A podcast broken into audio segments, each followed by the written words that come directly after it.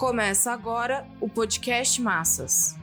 Editorial do Jornal Massas número 648, 3 de outubro de 2021. Novos sintomas da crise mundial e seus reflexos no Brasil.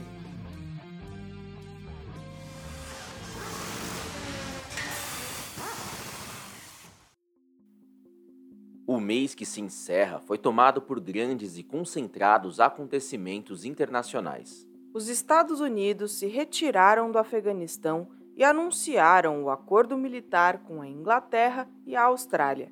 O Japão revelou um acordo militar com o Vietnã.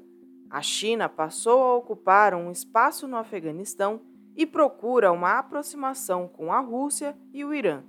O aumento da militarização do Mar do Sul da China agora reforçado com submarinos nucleares adquiridos pela Austrália, lembra movimentos de pré-guerra. Nesse mesmo espaço de tempo, a incorporadora chinesa Evergrande reconheceu a incapacidade de pagar 83,5 milhões de dólares de uma dívida de 300 bilhões. Chegou-se a comparar a falência da Evergrande com a do banco de investimento norte-americano Lehman Brothers em setembro de 2008 à sombra da retomada da recessão de 2009, que levou a uma ampla quebradeira e, portanto, a destruição maciça de forças produtivas por toda parte, ainda não foi dissolvida. Sabe-se que o alto crescimento em boa parte artificial da economia chinesa chegou ao seu limite. Estima-se que os negócios da Evergrande ocupam uma significativa parcela do PIB da China, cerca de 30%. Depois da retração mundial em 2020, causada pelo impacto da pandemia, a recuperação em 2021, incentivada por trilhões de dólares injetados pelas potências, sendo 1,9 trilhão somente dos Estados Unidos, se mostrou muito aquém da necessidade de desbloquear as forças produtivas. Tudo indica que a crise da Evergrande muito pesará no crescimento mundial do ano que vem. Se o socorro do Estado chinês não adiar a quebradeira interna, a situação dos países exportadores de matérias-primas e de outras commodities poderá piorar sensivelmente.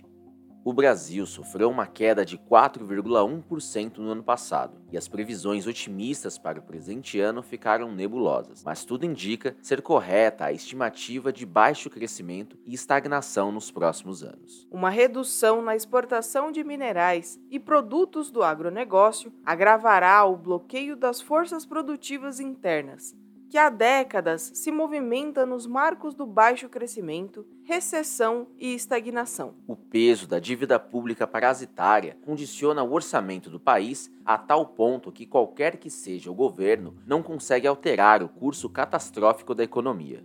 Assistimos à derrocada de Dilma Rousseff no seu segundo mandato, a de Temer e agora a de Bolsonaro. As contrarreformas trabalhista, previdenciária e agora em andamento a administrativa vêm protegendo os lucros dos capitalistas e o pagamento pontual da gigantesca carga de juros aos credores, mas não tem servido para impulsionar as forças produtivas como um todo. A pandemia não fez senão agravar as tendências recessivas e de estagnação econômica. O país se aproxima de 600 mil mortes, com uma média atual de 600 vidas que se perdem diariamente. A burguesia e os seus governantes se mostraram e se mostram incapazes de conter a contaminação.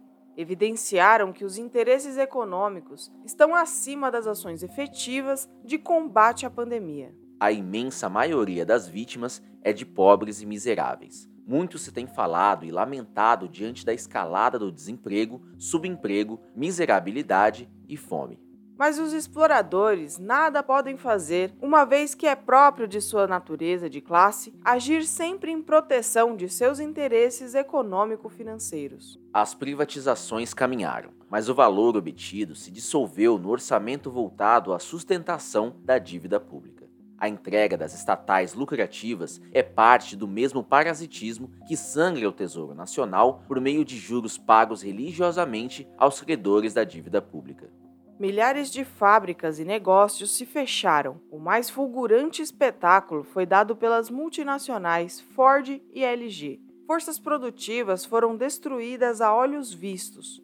Assim, a burguesia liquidou em pouco tempo milhões de postos de trabalho. Acompanhe esse desastre social a volta da inflação e o aumento do custo de vida. Bolsonaro e seus críticos discutem a causa e os responsáveis pela explosão inflacionária. Enquanto isso, milhares de famílias são despejadas de suas casas, milhões vivem de migalhas assistenciais e outros milhões de jovens não estudam e nem trabalham.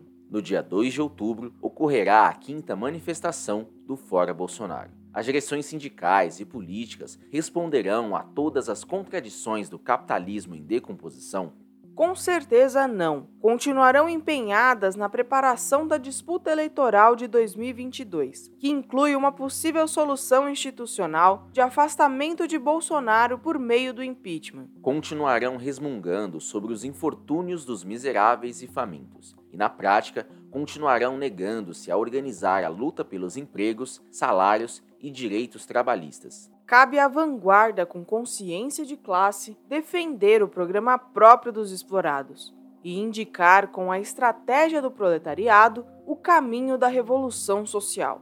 Cabe explicar exaustivamente aos explorados e à juventude que o reformismo falsifica a realidade econômica e social ao ocultar que o capitalismo da época imperialista é de desintegração, de barbárie crescente, de guerras, revoluções e contra-revoluções cabe empenhar-se de corpo e alma na construção do Partido Marxista-Leninista Trotskista e reconstrução do Partido Mundial da Revolução Socialista, a Quarta Internacional.